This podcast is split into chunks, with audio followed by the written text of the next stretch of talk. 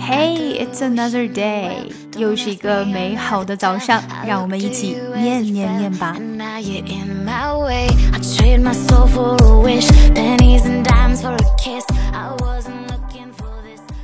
The earliest sense of intelligence was the listener. That noun sense has all but disappeared. But its essence survives in modern senses of intelligence that emphasize the possession of keen understanding and comprehension, faculties that often flow from effective listening. 慢速的一遍。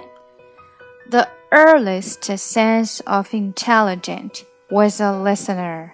That noun sense has all but disappeared, but its essence survives in modern senses of intelligence that emphasize the possession of keen understanding and comprehension, faculties that often flow from effective listening.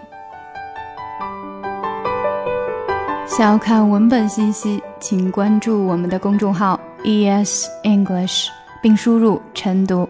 如果你想要进一步的提高英语， 可以咨询我们的纠音计划或畅学计划。参加纠音计划的同学可以得到特别版的练习，我也会在群内每天为同学提供帮助。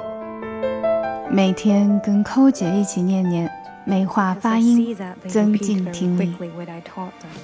And it is my conviction that they would easily become Christians.